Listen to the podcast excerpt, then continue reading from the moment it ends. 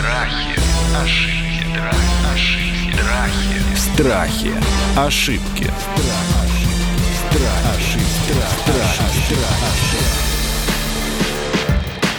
Здравствуйте, это подкаст «Страхи и ошибки». Меня зовут Наталья Лосева. В этом сезоне мы продолжаем говорить о страхах, ошибках, заблуждениях, падениях и подъемах. Ну, в общем, обо всем том, что и составляет жизнь.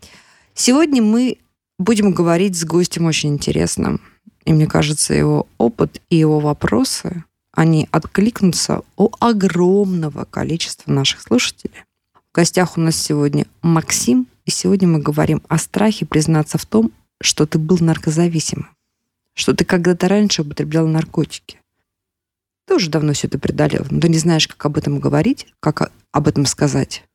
Ну, каким-то новым знакомым, например, или, может быть, работодателю, ну, потому что называется «Общество в белом пальто». Вот об этом мы сегодня будем разговаривать. У нас прекрасные эксперты. Директор фонда «Диакония», врач-нарколог Елена Родолевская. Здравствуйте. И лайф-коуч, коуч личностного роста, врач-психиатр, психотерапевт, кандидат медицинских наук Илья Пучков. Добрый день. Ну и Максим. Максим, здрасте. Всем привет. Сколько времени уже вы не употребляете наркотики?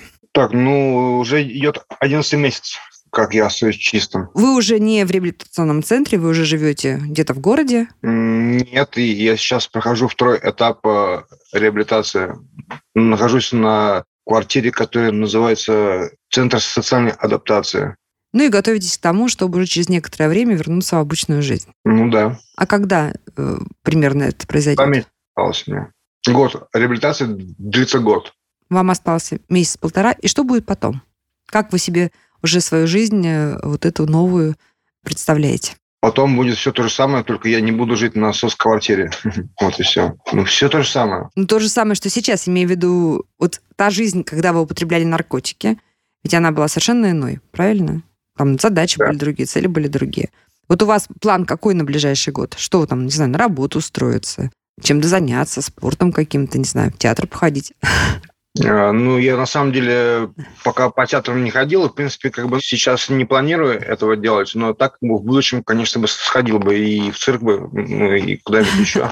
Вот. Но на самом деле вот сегодня у меня есть определенные приоритеты, ну, которые мне нужно закрывать, потому что мне нельзя забывать то, что чисто я всего лишь остаюсь небольшое количество времени, и мне нужно продолжать прям выздоровление сегодня, чтобы, ну, например, пройти программу 12 шагов. Мне нужно писать шаги и как можно быстрее начать применять их в жизни. Это для меня ну, сегодня в приоритете. А вы собираетесь устраиваться на работу? Уже думаете, куда вы пойдете работать? Конечно же, мне нужна работа. Я просто сейчас не понимаю именно, какая мне нужна именно род деятельности, потому что я должен посещать группы, я занимаюсь служением, и прямо вот такую какую-то хорошую работу, на которую я смогу тратить большое количество времени, и я думаю, что найти сейчас я не смогу. Ну, первое время. Ну да. Елена, я знаю, что вы очень много работаете с такими людьми, как Максим, которые встали на путь э, избавления от зависимости и социализации. Какие основные у них трудности и сложности, какие страхи у этого человека, который выходит трезвым обычный, но очень не очень-то ласковый мир? Страхов, конечно, достаточно много. Почему? Во-первых, один из таких глобальных э, все-таки страхов, тревог и попечений – это вот то, о чем сказал Максим, это трезвость. Потому что в городе, в таком еще мегаполисе, как Санкт-Петербург, предложения много. Ребята прямо видят, видят, как закладки закладывают, видят, как закладки ищут. И внимание, которое надо уделять собственной трезвости, это основная задача, потому что будет трезвость, все остальное будет. Жизнь наладится, ну, там же наладится трудоустройство, возникнут отношения – и поэтому основное, так сказать, э, попечение или основные тревоги, они связаны как раз с тем, что важно оставаться трезвым. Кроме того, чтобы оставаться трезвым, важно, что человек в наркотиках живет совершенно иначе, не так, как живет трезвый человек.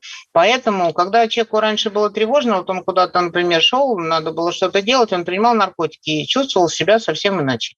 А теперь нужно пойти чистым и проговорить то, что с наркотиками, может, получалось гораздо легче, а сейчас представляется сложным. Это и отношения с противоположным полом, это отношения с работодателем, это вообще такие страхи, а как я выгляжу, как на меня смотрят, а вот э, понимают ли люди или думают ли они обо мне плохо, как о наркомании и так далее. Поэтому довольно много таких проблем встречает человека, когда он возвращается с реабилитации. Собственно, у нас для этого есть второй этап – Центр социальной адаптации, потому что мы вот много лет, э, помогая ребятам, поняли, что не хватает только одного периода реабилитации где-то в таком месте, как вот наш центр Пошитни, это за городом, там такие теплые отношения, там нет никаких соблазнов, там нету наркотиков, там даже магазина как такового нет. Туда приезжает автолавка, и ребята, можно сказать, в присутствии консультанта там делают покупки, там какие-нибудь пряники, конфетки, еще что-то в этом роде. Поэтому вот здесь э, у них гораздо больше мера свободы. Они приходят ночевать, они понимают, что дежурный сотрудник, он их видит, и если человек придет нетрезвый, то это станет заметно. Но в то же время утром человек уходит э, на работу, потом он должен идти на группы, он должен учиться распоряжаться своими деньгами. Это тоже такая тревожная история. Одно дело, когда через твои руки притекает много денег, но они утекают в сторону вещества, и другое дело, когда ты вот получил на руки небольшие деньги, а тебе же, если эта девушка хочет ее сводить в кафе, возникает страх, как на меня посмотрит, я там нищеброд. Или там человек понимает, что ему на эту зарплату что-то такое не купить, что для него представляется важным, важным и ценным, а это сложно. Поэтому достаточно много таких проблем адаптации. И вот, собственно, Центр социальной адаптации, в котором еще полгода живут ребята, он для этого предназначен. Поэтому там потихоньку человек всему этому учится с поддержкой. Там он может проговорить свои страхи, там он может обратиться за помощью. Потому что обратиться за помощью Вообще бывает нам сложно, мы стесняемся, нам как-то неловко, а это один из очень важных навыков. Вот как раз Центр социальной адаптации – это такая поддерживающая среда, где люди тебя понимают, где они проживают подобные проблемы, кто-то уже прямо готов выписаться, через 6 месяцев прошло, он трудоустроен, у него уже этот есть навык. Вот Максим говорил о группах, о том, что ребята берут себе служение. Они понимают, что если раньше была жизнь потребления, и на всех ты смотрел с точки зрения, зачем они мне нужны, какую я могу извлечь выгоду, то сейчас человек учится смотреть, чем я могу что быть полезным. Такое служение? Это что, что значит? Социальное? Служение, ну, давайте мы у Максима спросим, что он скажет про служение, mm-hmm. а потом я расскажу о том, как это еще в И потом я хочу сейчас уже включать Илью в наш разговор, но, Максим, давайте, правда, что такое, что такое служение? И есть сообщество, в котором я выздоравливаю, и там э, я занимаюсь служением. Я веду группу, я спикер-хантер, э, mm-hmm. я в газете и, и еще в в проведении мероприятий. Здорово. Максим, я правильно понимаю, что ваша зависимость началась, когда вы еще были совсем э, ребенком, да, вы были подростком? Насколько я понимаю, да. А вы так говорите, насколько я понимаю, то есть вы не сразу осознавали, да, что вы уже зависимые? Естественно, нет. Ну, то есть вот вся такая вот эта история там с первой любовью, с какими-то подростковыми там драками, каким-то взрослением, она вся у вас уже прошла вот в этом тумане, да? Илья, вот смотрите, Максим совершает какой-то невероятный, значит, прыжок, отталкивается одна, да, ну, то есть он ребенком становится наркоманом. И, насколько я знаю статистику, там, в общем-то, выход в основном только на кладбище из подростковой наркомании, да, Елена, правильно я понимаю? Большой процент этих э, подростков уходит прямиком на кладбище от передоза, когда там к 20 их уже нет. Я бы так не сказала, потому что на самом деле это такая еще ситуация, которая нас только догоняет, потому что вот э, сейчас э, мы имеем новую немножко ситуацию, потому что раньше были другие наркотики, еще несколько лет назад даже возраст начала употребления был другой, наркотики были другие. То есть то, что мы сейчас имеем дело с дизайнерскими наркотиками, с тем, что первый опыт пробы наркотиков, он вообще молодеет, да, поэтому трудно вот говорить, что вот прямо есть точно такая статистика, что если ты в молодости попробовал, то вряд ли ты дожил до 20 лет. И так вот Максим делает этот свой прыжок, выпрыгивает. А сколько вам сейчас лет, Максим? 38. 38. Максим, а вот ты начал употреблять, ребята, сколько их осталось живых на сегодня из твоих друзей, с кем ты начинал? Ну, кто-то остался, но кто-то погиб, Понятно. можно так договорить. Илья, смотрите, взрослый человек. В это время уже можно быть дедушкой, на самом деле, да? В это время уже можно там э, карьеру заканчивать. Кто-то заканчивает. Но человек справляется, значит, выходит вот эту чистоту, да, будем надеяться. Как ему теперь правильно выстраивать свои шаги с тем, чтобы наверстать и личную жизнь, и профессиональную жизнь, и к старости там чего-то там себе, значит, как-то накопить. Он же не может отказаться от этого прошлого, он же его скрыть не может, да, потому что, ну, 38 лет большой след. Какая должна быть стратегия? Давайте так, что, конечно, выход из наркотической зависимости весь сложная, длинная. Совершенно правильно наш герой делает, что собирается находиться долгое время в орбите реабилитационного центра других участников, потому что именно в этой группе ему помогут, во-первых, пройти довольно сложный путь, ведь э, в наркомании не только физическая зависимость, и не столько физическая зависимость, сколько в первую очередь психологическая привязанность к веществу. Она уходит э, долго, память сохраняется об ощущениях достаточно э, долго. А вот найти замещение ощущениям достаточно тяжело. И в данном случае, как я понимаю, реабилитационная программа как раз предлагает замещение. То есть ты замести, вот чтобы тебе не думать, не вспоминать о наркотиках, мы предлагаем тебе большую нагрузку социальную, реабилитационную и так далее. Да? В надежде, что пройдя какой-то путь мысли о желании снова оказаться в состоянии наркотического опьянения, потихоньку угаснут, утихнут и уйдут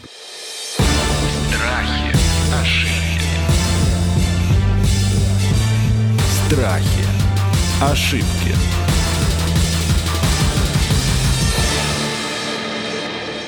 В какой-то момент такой человек, Максим наш, придет устраиваться на работу, уже не связанную с центром. Да, вот он уже поймет, не знаю, хочет работать там в магазине в каком-то, например, или в каком-то парке, где угодно. Как ему правильно строить э, разговор с своим будущим работодателем и с окружением? Должен он скрывать? Должен, наоборот, об этом сразу сказать, должен сказать об этом при случае, если, если зададут прямой вопрос. Как он себя должен позиционировать? Как человек, который, там, условно говоря, прошел войну, э, геройски вышел, и как человек, у которого было что-то постыдное, и он сам хочет об этом забыть.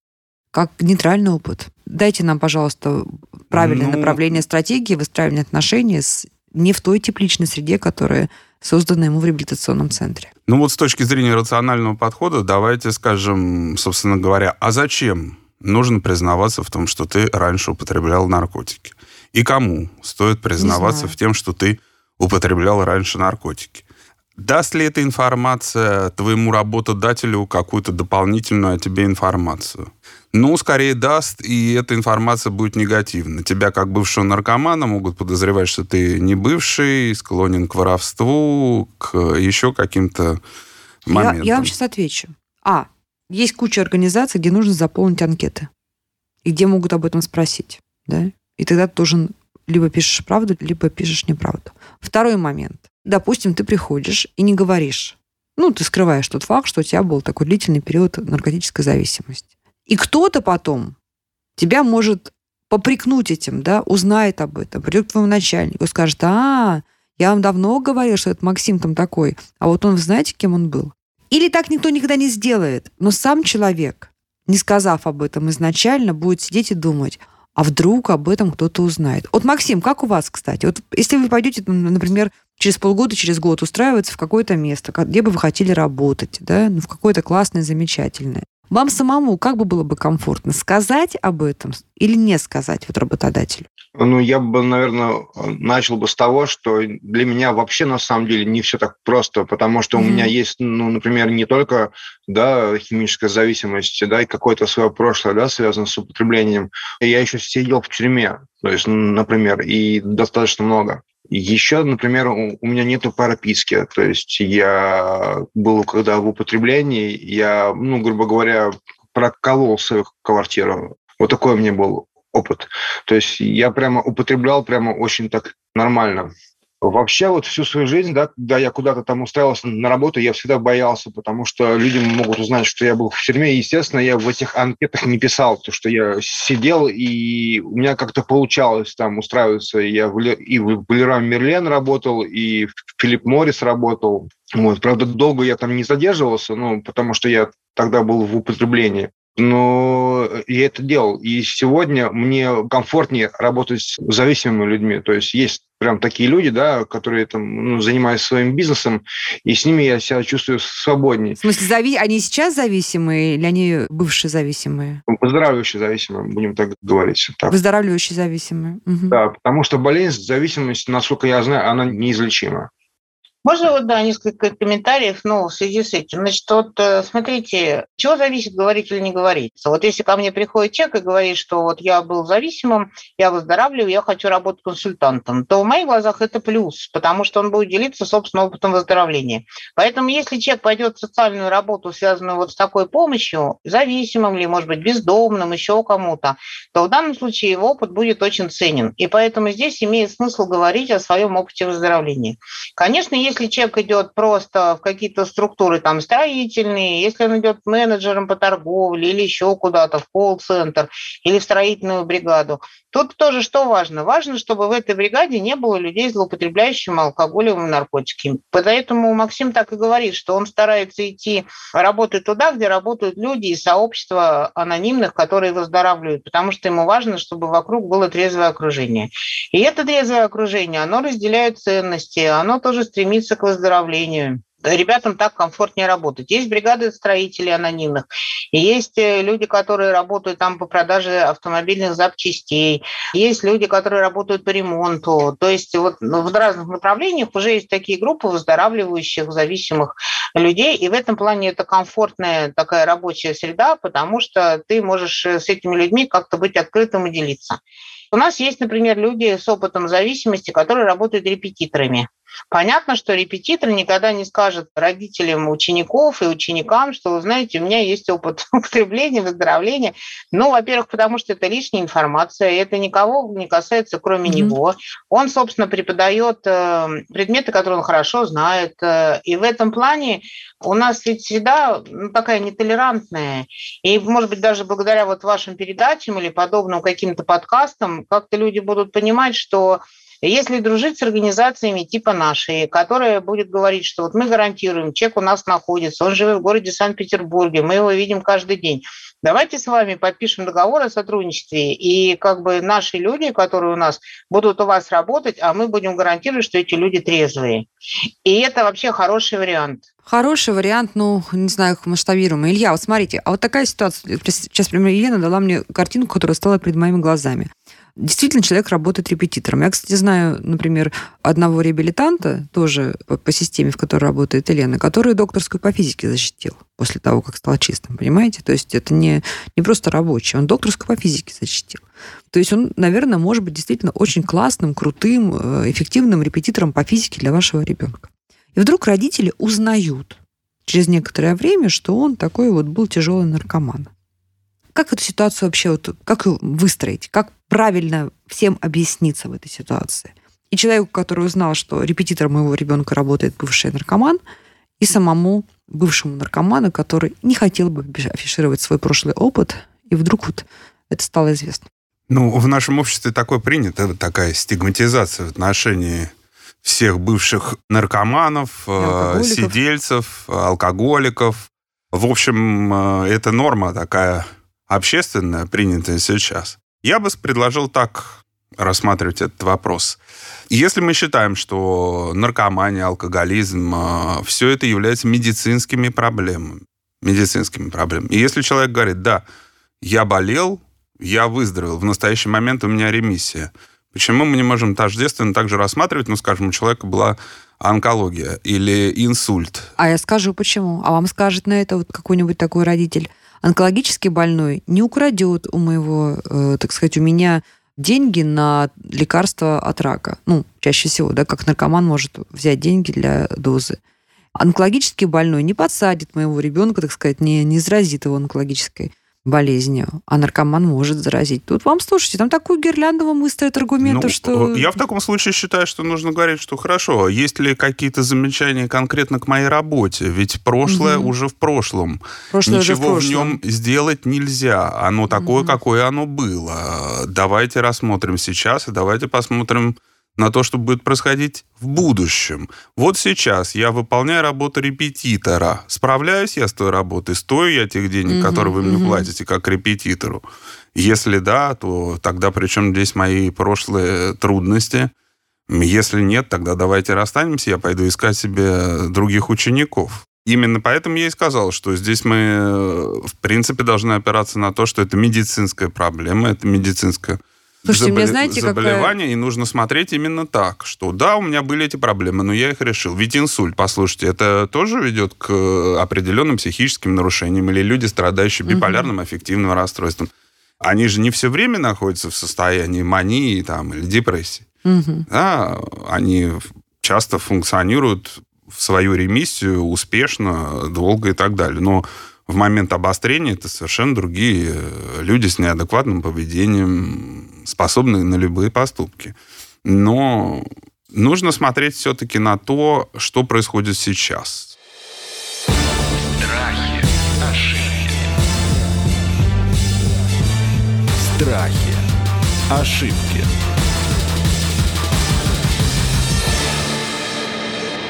У меня возникла безумная идея, хочу сразу на вас протестировать. Она мне возникла по ассоциации с э, паспортами вот, вакцинации, которые сегодня мы все получаем, вакцинируемся, начали того, чтобы там в аэропорту предъявить или приходя на работу.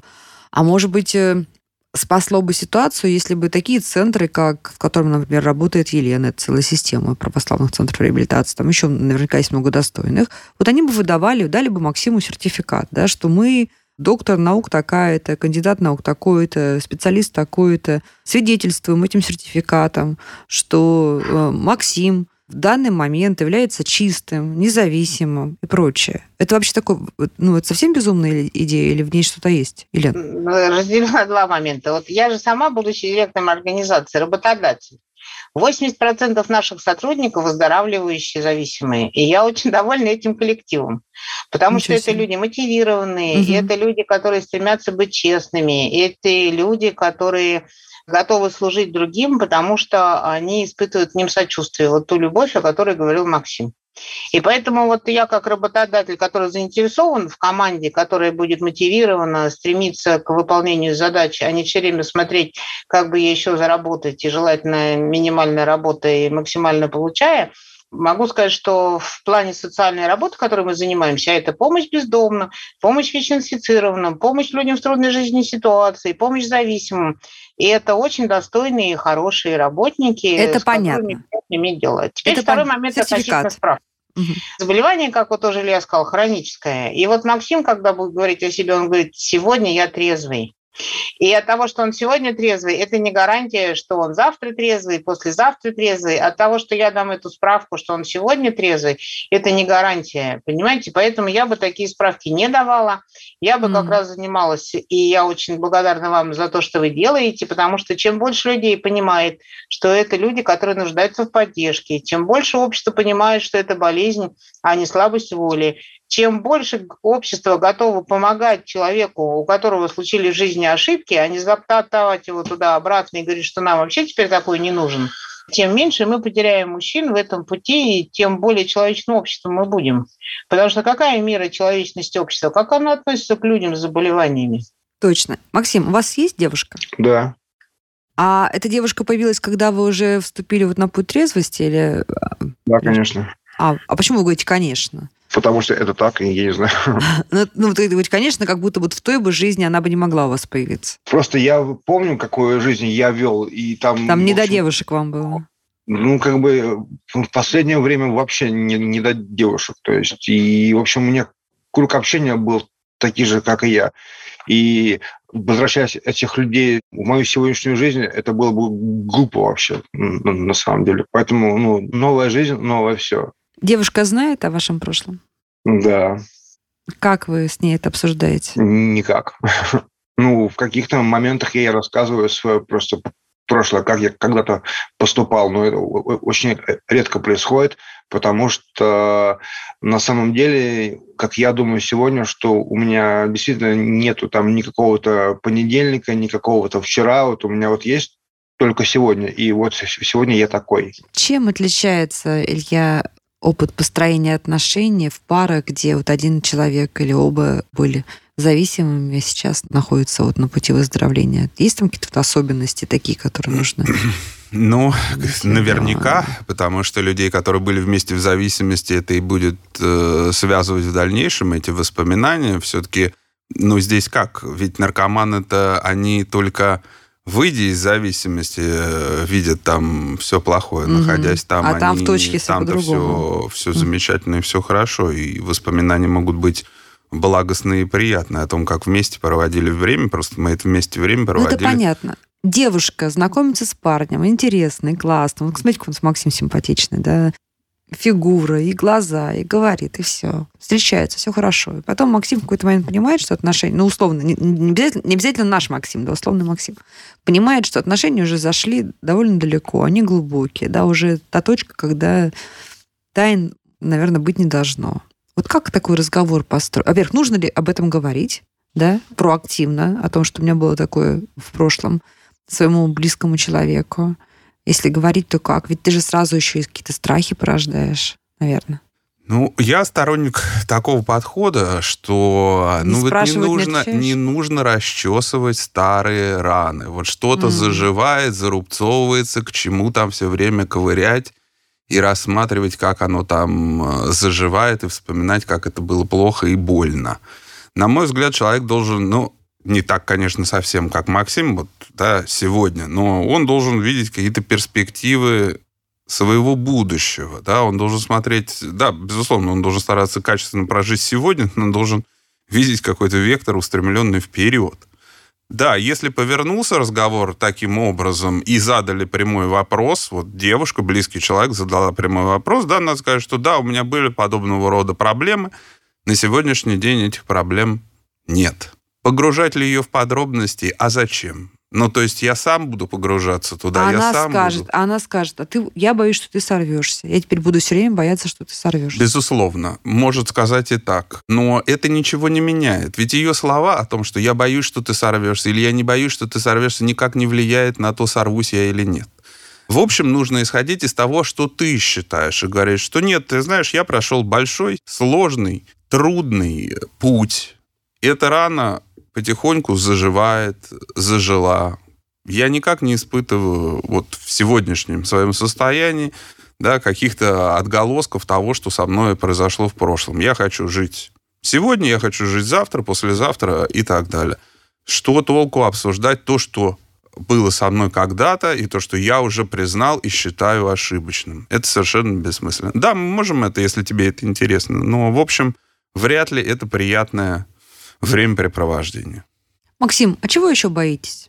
Есть какой-то вот какой-то страх, который сейчас с вами живет, и вы его как там прорабатываете, рационализируете? Ну, у меня на самом деле очень много страхов. Я сейчас как раз э, пишу четвертый шаг, но, к сожалению, пока пишу обиды, поэтому до страхов еще не дошел, я их не разбирал. Прямо, но я знаю, что их очень много. Вот. И один, наверное, из прямо из таких страхов глюков, как бы я это так называю, страх оценки, он называется, быть каким-то отверженным, который для меня вроде как означает, э, что я могу потерять любовь, ну, общество, ну, либо просто людей, да, которые меня окружают. Вот страх есть еще, что мне почему-то кажется, что я должен быть каким-то другим, не таким, какой я есть. И поэтому, например, мне трудно быть самим собой в каких-то моментах. То есть даже вот сейчас я стараюсь как-то подбирать слова, как-то быть ну, более как-то аккуратнее там, и вот это мне очень мешает на самом деле. Слушайте, вы говорите лучше, чем 90% людей, которые оказываются в первые микрофона, поверьте мне. Господи, помилуй, да? Что здесь совершенно напрасно. Илья, а вот эти страхи, вот мне почему-то кажется, что вот то, что Максим называет страхами, это такое вот бодрствование, да? Это ведь это же такая работа с собой. Ведь когда человек вот он сейчас говорит, да, я сейчас пишу там обиды, разбираю, да, а потом буду страхи разбирать. Слушайте, мне кажется, что вообще каждый второй, да, да каждый первый должен сесть вообще иногда, да, и поразбираться с собой. Ну, страхи это вообще, в общем, такая одна из основных начинок любого человека. А, редко, когда можно встретить человека с минимумом тревог и страхов. Но мы вот. же развиваемся, наверное, когда мы... А, ну, я считаю, что, в общем, это, наоборот, нас скорее сдерживает, потому что mm. мы много тратим а, сил и энергии на компенсацию вот этих тревог и страхов, которые зачастую являются только конструкцией нашего собственного сознания. В общем, как бы объективная реальность показывает, что люди не так уж много про нас думают, не так уж много про нас говорят, и, в общем, им, по большому счету, не так уж важно какие мы есть. Э, Слушайте, зато Максим. в нашей голове, зато в нашей голове мы выстраиваем какие-то совершенно невероятные конструкции, и получается, что нам уже значим не наше собственное представление, а представление об этом других людей э, и так далее. Да? Я считаю, что вот Максим, он обрисовал, он сказал, что вот он идет по пути какого-то такого рационального осознания себя, да, понимания себя со всеми страхами, обидами и в общем, в итоге он должен получить какой-то из этого конструктивный достаточно опыт, который он сможет э, использовать в дальнейшем, приняв себя таким, какой он есть, да, перестав бояться себя, да, перестав бояться окружающих, да, и выйдя совершенно спокойным, готовым к продолжению жизни во всех смыслах этого слова. Елена, ну давайте в завершение. Вот вы, когда прорабатываете с вашими реабилитантами страхи, что вы имеете в виду и на какой результат вы выходите? Я имею в виду, что человек, который получает в процессе выздоровления эмоциональную компетентность, он научается справляться, он получает инструменты, он может обратиться за помощью. И в этом смысле он уже вооружен. Он не остается один на один с этим страхом. Он может об этом поговорить, вот э, он может быть искренним, как сейчас Максим здесь.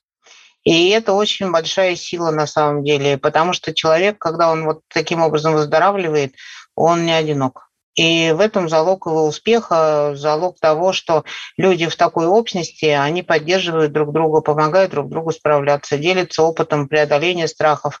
Даже когда человек говорит о своем страхе, страх-то ведь уменьшается. Максим, вы произвели на меня колоссальное впечатление э, вот этой своей, этим своим движением и рассуждением.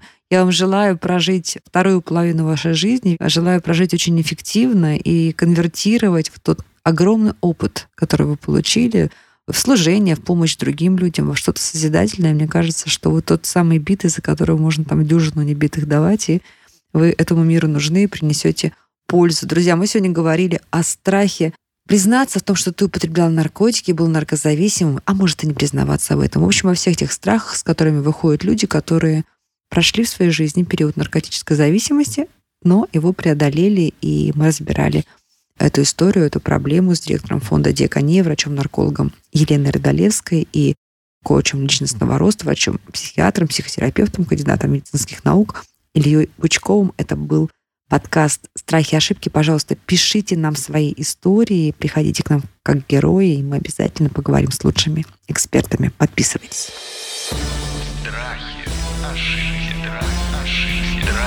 Страхи, ошибки.